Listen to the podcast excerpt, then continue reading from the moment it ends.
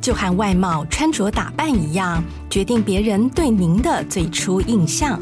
五十家学院特别邀请到配音女神王瑞琴老师来教大家提升声音魅力的技巧。更难得的是，还会带领大家进录音室实战录音，留给自己一个深刻美好的回忆。想了解更多声音表达工作坊相关资讯，请点击资讯栏连接。五十家学院声音表达工作坊，让你运用好声音，让家庭、事业、人际更得意。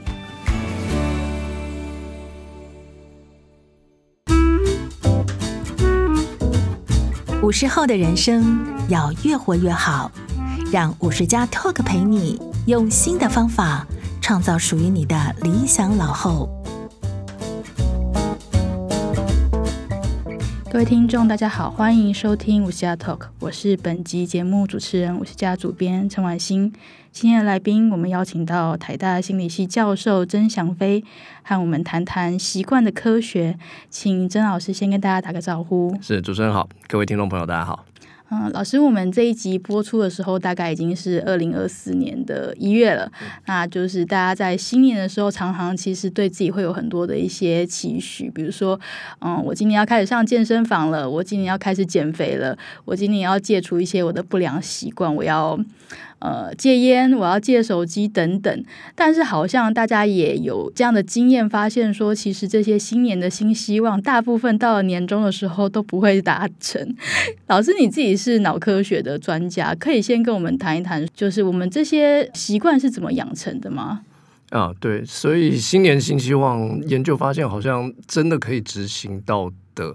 年底再去做一次问卷，好像只有十二 percent 到四十几 percent，不论什么研究都没有过半数哈。那我觉得这中间要厘清的是，我们的新希望是要戒掉坏习惯呢，还是是要养成好的新习惯？这两个做法稍微会有一点点不一样，一个是要减掉某种东西，一个是要增加什么东西。那可是习惯的养成，其实它脑内的机制。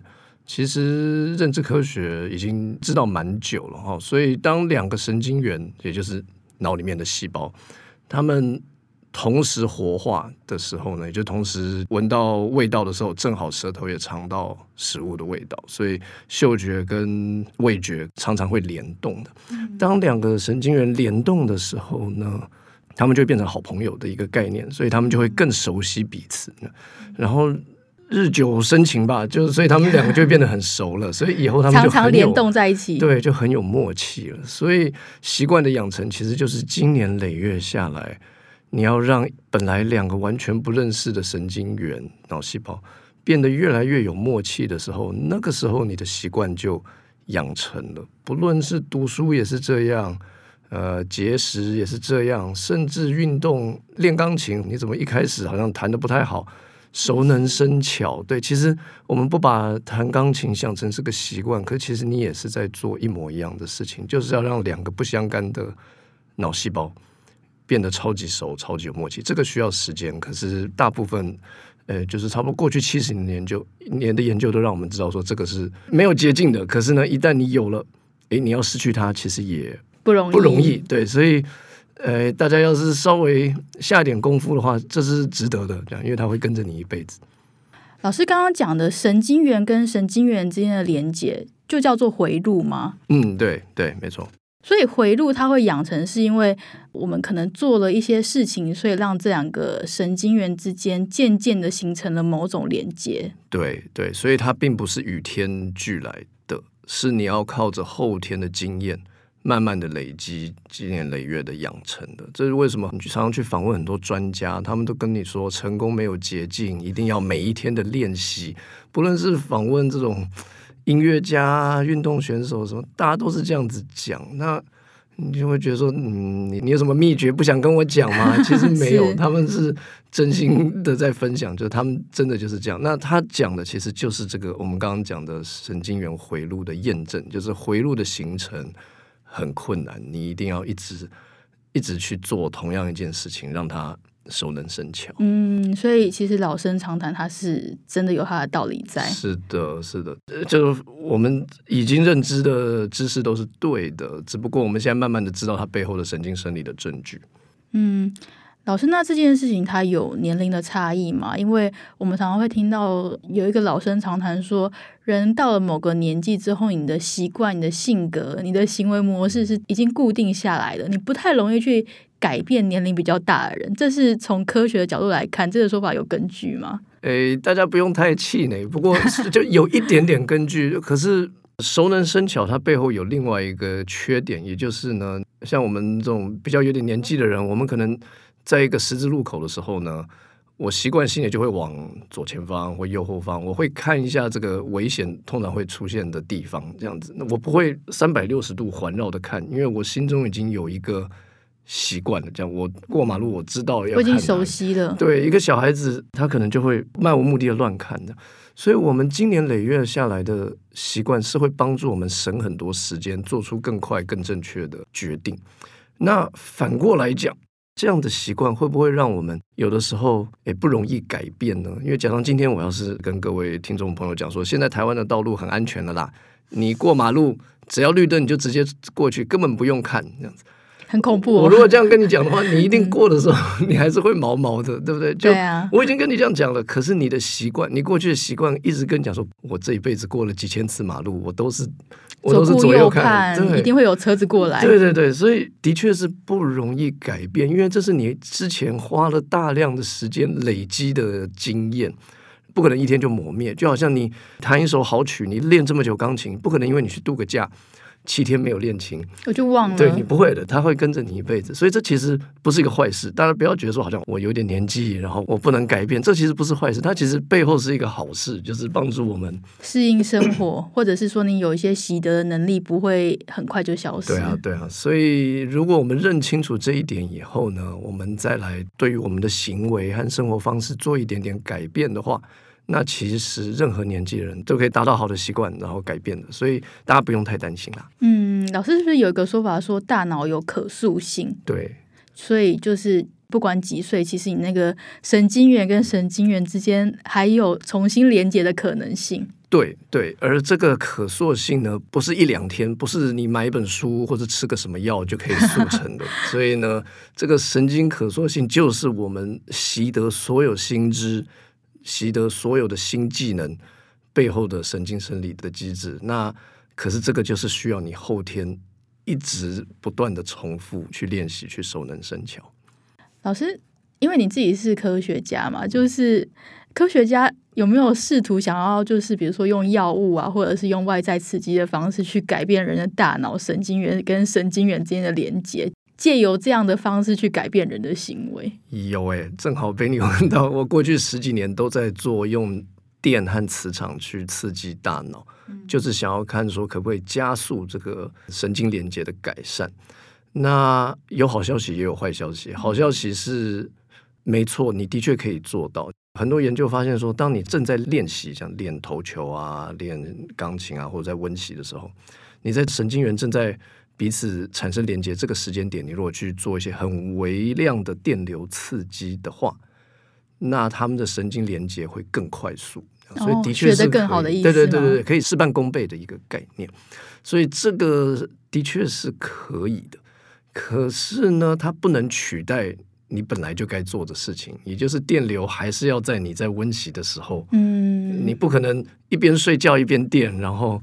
这个东西就突然 download 到下载到你脑袋里面，这是 科幻片的情节。对，所以科技现在只能辅助，到还不能取代。了解了解，就是人还是没有那么厉害，没有办法像神一样。人实在是太复杂了。好的，了解。所以说，其实因为人真的很复杂嘛，所以要养成习惯或者是要改变，其实都有一些不容易的地方。那老师可不可以先谈一下？因为刚刚你说戒除坏习惯跟养成好习惯这两个的策略，它可能是不太一样的。那我们先谈就是正面的，好了，一个新的习惯，它要怎么去养成？比如说，我今年的目标可能是我每个礼拜都要去跑步，至少跑三公里，跑一次这样子。我要去做一个新的习惯养成，那我要怎么开始？对，所以，我们只靠自己的意志力的话，有时候的确是蛮难的。所以呢，认知科学在过去有整理出很多不同的小步骤，帮助大家可以循序渐进，可以把一个很困难远大的目标，稍微把它变成很多个小型的目标，让我们可以慢慢的像爬楼梯一样，而不是一次从一楼跳到顶楼的概念。所以认知科学过去有整理出五六个不同的小原则。那第一个就是要最好一次你只要增加一个新习惯就好，不要一次在你的愿望清单里面写很多个，这样你会吃不消。所以一次只要改变一一件事，情对就好了。嗯然后就 focus 在那件事上。那第二个呢，就是你要有很精准的目标，像您刚刚讲的说，诶，我要跑多少公里，跑几圈，这就是一个很好的精准的目标。嗯，不要只是想说我今年要多跑步这样子，嗯、那这就不精准。对，那多跑是多少？你无法测量的时候，你就很容易掉到一个呃无法督促自己这样。所以你要有一个数字，这个我想。可能商学院或是管理学院就会很熟。嗯，这个可能那个经济学里面认知行为科学常常会讲说，有具体的目标比较容易实现嘛，或者是说企业每年的 KPI 为什么大家都要定的很明确，就是这个原因嘛。对，所以呢，你可以给自己一点点 KPI，那 KPI 不需要很高，让你觉得受不了，可是就是有一个循序渐进的 KPI 是 OK 的。那再来第三点很重要的是，你要稍微有一点点计划，然后呢，要让自己做正确事的这个动机变得很简单。像假如今天你的你新年的新希望是想要增加体重好了，那很简单，你就要在家里到处都摆一大堆零食的话，你很快就可以达到这个目标了。环境改变，对，那你如果不想要。增加重量的话，那你就只要把零食都锁到保险箱里面。你要让那个拿到零食的动作变得非常困难的时候，有时候你一懒惰，懒得去做这件事情，你就不会去吃它了。这样减少诱因，对对对，减少这个随手就可以得到的这个方式。如果你想要成为一个爱读书的人，那你就在任何地方都摆一本书，把书架摆在你最显眼的地方。所以要让自己做这件事情变得很容易，这也是一个很重要的一点。那第四点就是要把一个大目标。切成很多个小目标，这样子每一个礼拜、每个月你都可以达到一个小目标，你会比较容易知道你自己在哪里，而且你会比较对自己的达成比较有点满意的这个感觉。嗯，第五个很重要的是要有一群好友跟你一起做这件事，或者是对他不一定要跟你一起做同样的事情，可是他也有他的新希望。你也有你的新希望，你们可以彼此聊一聊，然后呢，彼此分享一下自己的进度。有这个 social support 的时候，其实是蛮重要的。老师，这个是不是说，嗯、呃，就像比如说，有些人他可能会有什么跑团群组，就是你有伴的时候会比较容易达成。对对对对对，真的吗？这个为什么？这个在科学上是有什么根据吗？因为就是神经生理，诶，也是有了。这有点像球队的这种文化的感觉哈。当一个人在孤单的练球的时候呢，他其实那个士气不是很高，可是当所有人一起，然后呢，做同样一件很无聊的事情的时候呢，他却不会觉得很无聊，而且他士气很高昂。那这个不只是团队，或者是你呃有观众没观众，这个对于你做整件事情的这个感觉也是不一样的。所以我们常常会觉得，哎，为什么运动场上面，诶，有人我刚刚讲，他只是要做一个舞蹈的表演，你就觉得说为什么？舞蹈表演的时候，他好像很 enjoy 这件事情。他不是自己在房间里面已经练这套舞，已经练了几千遍了，嗯、只不过现场对有观众而已。这 the only difference 就是有观众和有评审而已。可是有观众在那边的时候，那整个气氛就是不一样的。所以我们就是要帮自己制造一个舞台，然后呢，我们彼此可以当对方的这个啦啦队和观众，这样会对这整个士气。造成很大的影响。嗯、OK，这件事情它是对于你去达成目标是有帮助的。对，那第六个就是你要适时的犒赏自己，这个就跟刚刚第五有点像。嗯、其实人与人之间的鼓励，其实也是某种犒赏。那当然，你也可以用物质的方式去犒赏自己，这些都是 OK 比如说，如果跑了马拉松，他最后不是马拉松比赛都要送一些礼物等等的，这就是一种犒赏嘛？对啊，我觉得那还蛮好的。他就是赠赠品，就是一种犒赏。对对。对，而且还不需要是很贵重的东西，可能送你一个毛巾。对，你要有那个收集的感觉。你看，你上个礼拜你得到了一个小东西，这个礼拜你又得到，所以当他一排站出来的时候，你就知道说，哎，我有进度这样子。你每一天有一点点的改变，你自己可能感受不出来，就好像你每一天。留一点点胡子，那我家人可能不会发现的。可是那一个月没有看到我的朋友，他一看就觉得，哎，我怎么差这么多？你是一个不一样的人。对，所以你每一天活在当下，你每一天有那一点点的进展，你自己是真的不会感受到的。你需要旁人来看，或者是你需要看着那一个你的奖杯这样子，你每一个礼拜帮自己买的东西，你就可以知道说，哎，真的，我从第一天到现在真的是有很多，嗯，你发生了什么样的改变吗？对，否则自己是很容易就忘记自己其实很了不起。嗯，我总结一下刚刚讲的技巧，目标一次只要一个就好。然后接下来你要设定一个比较容易执行的环境，然后比如说增加诱因或者是减少诱因。然后你的目标可以把大的目标变成好几个小的步骤或者小的目标。还有说你要有同伴，可能鼓励你，或者是你们一起去做这件事情。以及说，呃，很重要的是你要懂得奖赏自己，给自己奖励嘛。对啊，对啊，没错。嗯，那老师可以谈一下说，因为现在其实我们看到坊间有很多畅销书，比如说《原子习惯》或是刻意练习，它的核心的概念就是在说，我们每天都花一个很固定的时间，可能十分钟或者是二十分钟的时间，去重复一样的行为，比如说你每天。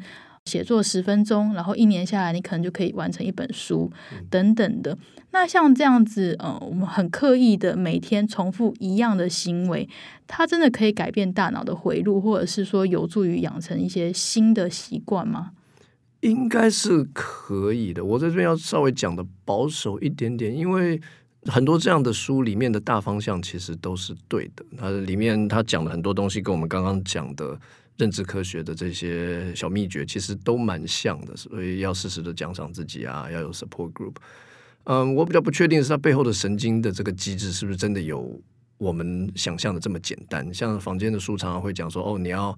让你的这个多巴胺这更多一点点啊，你会感觉到愉悦，这些也是对的啦。就是说，这些神经针 生理真的都是对的。对，那他讲的这些大原则也都是对的，只是我不确定这两个东西有没有办法连在一起，因为很多多巴胺的研究都是从动物身上来的，然后我们通常给奖赏是给很快的，像他可能一做了一件某件事以后，我们在。几分钟之内就给他奖赏，嗯、可是像我们今天写作十分钟，我不可能一写完十分钟，我马上就出去买到一个奖赏给我自己。所以这中间，我们人类的生活作息，还有我们人类行为的复杂度，呃，我不确定多巴胺是不是唯一的这个神经生理证据。对，所以我觉得听众朋友倒不需要太担心，说，哎，这个东西到底符不符合科学？嗯，它你可以试试看，对对对，其实没用就算了。对对对对对对对，像我们刚刚讲的那六点。如果有任何听众朋友觉得，哎，这个物质奖赏对我来说不是这么重要，那你就可以把第六点划掉，这样你只要做别的事情就好了。没有人比你更了解你自己，所以你要为你自己量身定做出一个属于适合的策略。对对，老师其实他可能有一个重点是说，时间这件事情，持续这件事情，它对于我们的改变是不是重要的一个元素啊？对，这个绝对是非常重要的。所以我们。刚刚在讲说习惯的形成，还有记忆、学习的形成，都是走熟能生巧的这个原则。所以，能有意志力长时间的去做某一件事情的话，我们先别说它的回路怎么样，至少你在心理上面，你对这件事的排拒，还有你对这件事的觉得它的难易度，你光是心理层面，你就已经会有一个很大的改变。我如果每一天都能逼自己坐下来写十分钟的话。接下来我以后就会觉得说，这根本没什么啊，我以前都是这样做，你这心里的鸿沟就已经减小了很多，这样，所以这绝对是对持之以恒，绝对是一个很重要的事情。嗯，了解，老师，那可以谈一下，因为刚刚我们讲的是正面的习惯养成嘛，一开始我们提到说，其实坏习惯跟好习惯，它的养成跟戒除的过程是不太一样的，那就是老师可以跟我们分享一下，为什么戒除坏习惯很困难？对，戒除坏习惯很困难，是因为他有可能当初是对你好的一件事情，像我们刚刚讲的 过马路这件事情哦，喝酒很快乐，当然也是哈。如果你生活中有一些事情让你很不快乐的话，那你要戒酒当然就很难，对不对？所以在这个情况下，其实戒酒是一个很好的例子，就很多戒酒的人。他其实需要戒的并不是酒，他需要戒的是那个让他喝酒的原因，这样，所以他其实不应该治标，他应该去治本，他应该去看说，哎，是工作上还是人际关系或家庭生活上哪一些东西让我有很大的压力，所以我才会去寻求这个物质上面的这个协助。所以的确是要认清自己的生活环境和自己的个性，才可以帮自己量身定做。那接下来就是这个坏习惯，很多时候它是。在潜意识里面，我们可能遇到了某一个我们行话叫做 trigger，就是它有一个触发的触发点。对对，那那个东西有可能是你意识得到的，也有可能是你完全不自觉的。像可能我闻到某一个东西的味道，我就很想要吃。这样，像对我来说哈，我只要一游泳，我只要一闻到那个双氧水的味道，泳池的味道，我就很想吃炸鸡。为什么？因为游完泳很累。因为因为我小时候我学游泳的那个游泳班。炸鸡店就开在泳池的隔壁，所以每一次游完泳就会闻到炸鸡的味道，这样。所以我觉得可能小学上了一两年以后，那个连接或回路，我们刚刚讲就形成了这样。所以我就、嗯、我就很难游泳完以后，对，我就很难去戒戒掉那我游泳后我一定要吃炸鸡的这个习惯。所以后来就变成我游泳我一定要找一个。旁边没有开炸鸡店的泳池，懂这样我再想吃我也吃不到。哦，这就刚刚讲那个环境的改变，对对，环境的改变。对，那如果你没有办法改变环境，那你就需要稍微去了解一下，说你生活上到底有哪一些触发点是存在在你的生活上面的，可是你却不自觉这样。所以我们可以想象，触发点就是你的诱惑了。那那个诱惑一旦发生的时候，你知道你的自制力。很低，你没有办法抗拒。那更简单的方式就是远离那个触发点，或者把触发点从你生生活中移除。像我，我经过酒，我就没有办法，我就一定要喝一口，那就把酒柜挪到一个比较难拿到的地方，比较不容易经过和看到的地方。嗯、这样可以让我们事半功倍，因为在戒掉坏习惯，触发点是一个很大的一个诱因，这样，所以我们一定要先把它移除掉，后面的努力就会少很多，嗯，而不是一直要靠自己的意志力去跟这个坏习惯去硬盯着要去拔河，这样子比较困难。了解，老师，那我想举另外一个可能现代人很多都有的例子，就是大家都很喜欢划手机。手机使用时间过长，它可能还是对我们多少有一些负面的影响嘛。包括说，你可能那个蓝光会让你失眠啊，或者是大家不是很多研究都说，看太多社群媒体，自己的那个心理健康会受到一些负面的影响嘛。但是如果我们要戒除这个触发点，我们要把这个触发点移除的话，好像也蛮困难的，因为现代人生活好像也没有办法不用手机了。对对。所以先讲说滑手机这个事情呢，它本身可能不是一件坏事。它为什么会是一个坏习惯呢？当这件事情已经做太多了，或者你没有它你就不能活的时候呢，这就有一点有点恐怖，或它已经侵犯到你日常生活中的 function、你的功能的时候，这样就不太好。所以我们现在变成要思考如何降低我们滑手机的时间，而不是完全的杜绝它。那如果是朝这方面思考的话呢，就变成我们要从刚刚的这些目标下手，有什么方式是可以让自己的手机比较难去开到这些诶，让你不快乐的 APP？对，你可以。考虑把它删掉，然后呢，只用只用电脑，只用桌机去看。哦，比如说你以后只能用桌机版的 Line，不能用手机版的 Line，呃、对对对对，这样子你每一天固定就是那个时候在用桌机，所以你就只能在那个时候收到这些讯息，剩下的时候在用手机的时候不会。或者是你可以装别的 APP，它会一直 track 你使用每一个 APP 的时间，你可以稍微对自己的使用量有一点点。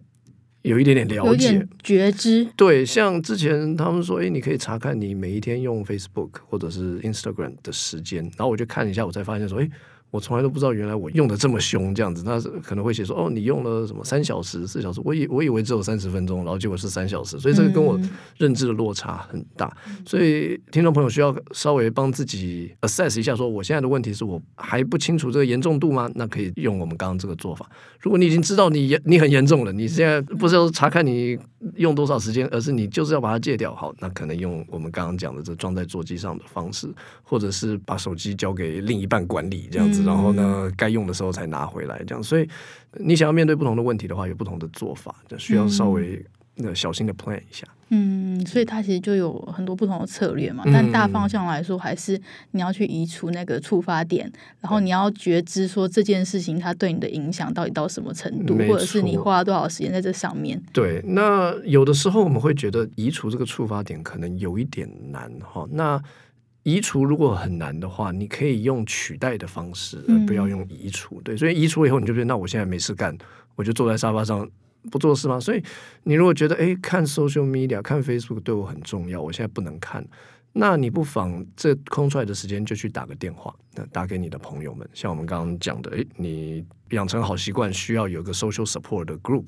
那你就打给你一些好朋友们，看看他怎么样。嗯、所以你可以用另外一个好习惯去取代这个你想要戒掉的事情。有时候取代会比移出来的容易一点点，嗯、这也是我们大家可以思考的。嗯，老师讲这个还蛮有道理的。就像戒烟的人不是都要提供他们一些啊，对对对，替代物吗？对啊，对啊。所以我觉得这个可能会有用。而且说真的，我们在用 social media 的时候，本来也就是在看朋友们在做什么。那、嗯你用一个相近可是是好的习惯去取代，像是直接就打给他，看看他怎么样，或者写封信给他，其实也是一个你也是有跟朋友有 connect 到，可是你没有花太多的手机。嗯，了解。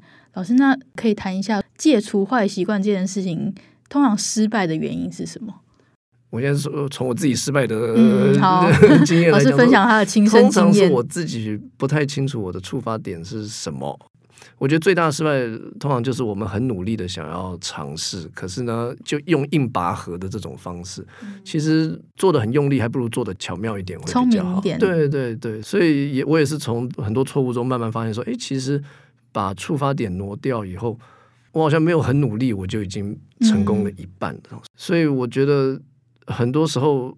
失败是因为我们可能没有掌握到大方向，然后就硬要靠自己的意志力，那个时候是最难的。嗯、我们如果没有改变环境，只想要改变自己的行为，这其实是蛮难的。你、嗯、你就是因为环境让你很多压力，你可能才会去喝酒。做这些事情。对，所以要要去把那个问题的源头给找出来，然后呢，源头找到以后，从源头下手，再来就是行为的时候呢，从触发点下手。还有呢，增加你的 social support，这些都是要全盘一起思考的，嗯，而不是只是想说好，我要有意志力，然后就一直靠自己的靠意志力就是很容易失败，这就是很难走得远。你可以好一阵子，可是很难细水长流，所以我们要有一个系统来 support，先找出原因，嗯。移除那个触发点，对对对，对，然后可能适时的要有一些别的方式去取代原本的习惯，对，让生活上这些助力来帮助你一起做到这件事情，而不是只靠自己的努力而已。嗯，老师，为什么国外就是他很盛行说，如果你要戒酒，他会把你送去一个就是可能偏远的乐戒所，然后在一个新的环境，环境这件事情在戒除坏习惯上面，它可以发挥什么样的效果？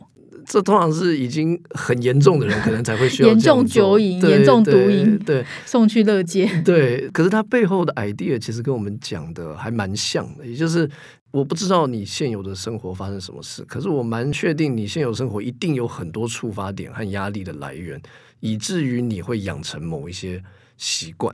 所以这个习惯也不是你故意要养成的，可是它就是发生了，所以它一定是某一种对于你生活上各个触发点的一个。反应，所以这也是为什么乐界所会试着要给你一个新的环境，所以才可以养成一个新的习惯。他们的想法有点像是，我不想要了解你现在生活中怎么样，反正你就来住我这边，我强制把你所有的出发点都切掉。对对，对，对对，这个是比较怎么说？我们没有在有限的资源、有限的时间，我没办法帮你量身定做一个 plan 的时候，我只好用这种比较强制的手段。可是如果听众朋友们，没有这么严重，而且或者是说你其实有一点时间，你很了解你自己，嗯，那你其实是可以在生活中去做一点点小的小的变化，这样子可能会。比较慢有一点点，不会好像是那种下重药的感觉。我了解了解，老师，其实国内比如说有些现在也很盛行说，比如说有冥想营啊，或者是叫你去山上打禅，嗯、让你在没有讯号的地方，你不能用手机等等。它其实是不是也有点那个概念？其实已经有点类似了，强制转换环境跟切掉说你的触发点。对对，我老实说，我以前一直对冥想和正念呐、啊，我一直抱持一个非常怀疑的态度。可是近年来真的有很多的研究研究在做。做这件事，对，而且的确有发现一些正面的效果，所以我不得说，我也慢慢的在被被改变中。那我仔细读一些 paper，我觉得冥想有一个很重要的一点，就是说你要专注于你当下的思绪，或者你要专注于你当下在做的事情，不要太多的杂念，然后不要想太多其他的事情。其实我觉得它会帮助你这个神经的回路更容易的形成。因为你可能摒除掉很多外面的这个杂讯，所以你会专注于你现在正在培养的这一个好习惯。所以研究有发现，你如果练习前先去冥想一下的话，你那个练习的效果会更事半功倍。那这个不就跟我刚刚讲用电刺激有一点像，对不对？所以其实我后来相信说，其实是殊途同归的。我用一个很人为的方式去做这件事情，帮助他的神经元更熟。可是 mindfulness 这个 idea 是。你用自身的力量，对，你就已经可以让这两个神经元更熟了。所以我觉得这应该是没有什么坏处，可以试试看。而它背后的机制，我在猜，可能跟我们刚刚讲的有一点类似哦。对，嗯，老师，我刚刚想到一个比喻，就是说冥想比较像是你自己主动的去保养，那用电刺激电波比较像是医美疗程。以后我们也许可以用某种电波，就是去刺激我的神经元，降低焦虑等等。对啊，我觉得这比喻蛮好的。对，所以如果你让我选的话，我也会觉得说，那我应该会啊，不是不是，我会先选冥想。真的吗？对，因为我觉得从自己本身出来的应该是比较好的嘛。你如果不需要外面的人用人为的方式去帮你的话，你其实。改变从自己开始的话，一定是最好、最天然、最健康的方式。所以我觉得它应该是值得一试的。这样，所以大家如果有机会的话，可以在自己生活中对放一点这个时间，让自己安静下来，然后专注思考自己当下在做的事情，还有想要培养出来的新习惯。老师，那我最后想问说，就是因为我们这个题目是在讲说新年新希望嘛，就是像这种新年啊，或者是生日这些所谓我们说特别的日子，你去定定一些新的目标。这样子的特殊的时间点，它对我们达成目标是有帮助的吗？特殊的时间点呢？我觉得这有点像是我们在研究上面会做的这个 priming，有点像是暗示的这种作用哦。就是当你生活上有一些暗示的时候呢，它是不是能帮助你更容易养成新习惯，或是改变旧习惯？答案当然是说，它会有一点点助力。可是它也就只是助力而已，这样，所以它不能取代你该要做的事情，嗯、对，所以有没有行动？对对，所以我们在实验室里面发现，这种下意识暗示的效果量通常都，他说它有用，可它效果量很小，可能只有一两 percent 的那种大小，嗯、暗示又不是洗脑，对 不对？所以，嗯、所以我只是暗示像新年新希望，它可能是一个很小的线索，对对对对，所以它是个小线索，小线索有没有用呢？当然有用，可是只靠它一个小线索。能不能改变你的一生呢？应该是不太行的，所以我觉得听众朋友们有新年新希望是 OK 的。可是接下来就是开始要定做我们刚刚讲的方案了，要让这个细水长流，而不是只靠那一天的这个热情和、嗯、和这个很容易失败的。对对对，这样子是不够的，因为暗示的力道是没有办法改变很太多事情的，它只是一个助力而已。嗯，老师刚刚讲到清单，写下来跟没有写下来你的目标这件事情会有影响吗？呃，对于你记不记得得，应该是有影响的。那对于执行的话，我比较不确定。像我们在温习的时候，把一个单字写下来跟没有写下来，只是这样念过去，那它对于记忆的深度是有影响的。嗯、所以，如果你想要时时刻刻提醒自己你的新希望，然后你想要把它记得非常这个刻骨铭心的话，那就是不妨把它写下来。写下来，嗯。老师，我最后想 想问一个说，说就是因为像你自己是认知神经科学的专家，你有用这些相关的知识帮助自己达成什么事情过吗？很可惜的呢，我看过，还好是不是？还好哎，不过刚刚我觉得我做最大的改变，应该就是您刚刚讲的，每天坐下来写十分钟。这个、哦、真的、啊，这个的确是我，我所以我刚刚吓一跳，因为这真的就是发生在我自己身上的事情。我觉得我写的东西太慢太少，所以我有一阵子一直觉得说，哎，我的这个。Paper 产出不够，对对对，是是产量不够，对对对，这是我给我自己的 KPI。可是目前实在太自律了，这么年轻就已经是正教授，还觉得自己写的产出不够，不够。所以呢，那时候我两年前我真的有给自己，就是每一天要写十分钟，嗯、这数字也都刚刚好，那真的要对，真的就是要十分钟。所以我后来的确有达成，然后呢，我也发现说，我现在对于写作没有那么。排斥了，因为我现在没有这样逼自己，那是两年前的事情。可是两年前达到了以后，我现在有点摆脱，说不需要，我不需要逼自己每天十分钟，靠这个强制的仪式。对，可是我心中对他的这种，你知道，procrastination 那种拖延感就不会那么高了。嗯、我现在觉，我我现在会觉得说，对啊，我曾经做到过，我有能力再做一次这样。所以对我来说，我。职涯上最大的改变 就是这个，每一天要写十分钟。所以老师，你有曾经对于写作这件事感到抗拒过？就是我每一次都会觉得说啊，这个 paper 好大哦，就是我喜欢坐下来一整天，然后有很完整的时间可以写。对，我没有办法每一天只写十分钟，所以那那跟我的模式不一样。可是我后来发现说，我要是每天写十分钟的话，我其实。还是可以把它完成。对我是比较好，因为我每天就只有那零碎的十分钟而已，我真的没有那种一整天空出来的时间。对，所以我就开始做，所以我也是有照刚刚的这个 对啊，我在家里摆一大堆白纸这样，然后也摆了一大堆的笔电这样子。啊、所以到哪里的时候，我就觉得哎，突然有个灵感，就赶快弄，就可以赶快写一写。对对，然后都在云端上面，然后就赶快把这些东西都写下来，不需要写得很好，只要自己看得懂就好，这样以后可以再来改。这样，所以所以这个的确有帮到我写更多东西。所以老师，你那一年的 paper 产出真的比较多吗？哎，有，我觉得我今年开始在收割我两年前的这个努力。呃，了解了解。对对对，所以这是一个很久以后才出现的 reward。可是我觉得现在慢慢在收割中。嗯，今天就很谢谢老师的分享，就是深入浅出的跟我们讲我们的大脑是怎么运作的，然后我们要用什么样的方式，让我们可以在每一年当中，你可以去养成一些新的习惯，然后可能去减少一些对你不利的坏习惯。啊，就祝福大家在新的一年都可以变成一个比较好的自己。嗯，祝福大家，谢谢。谢谢大家今天的收听。如果大家喜欢今天这一集节目，可以到 Apple Podcast 上面给我们五星好评，也可以追踪我们的频道，或者是上五十家的官网赞助我们。谢谢大家收听，我们下次再见。